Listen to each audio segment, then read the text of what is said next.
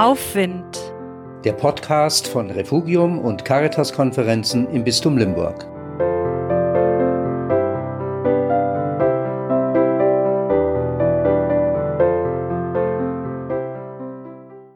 In jedem von uns tobt ein Kampf zwischen zwei Wölfen. Der eine ist aggressiv und hat diese Namen. Wut, Vorurteil, Lüge, Bitterkeit, Selbstmitleid, Ego. Der andere ist friedlich und hat diese Namen Gelassenheit, Offenheit, Ehrlichkeit, Heiterkeit, Zuneigung, Liebe. Und welcher Wolf gewinnt? Die Antwort ist einfach. Der, den du fütterst.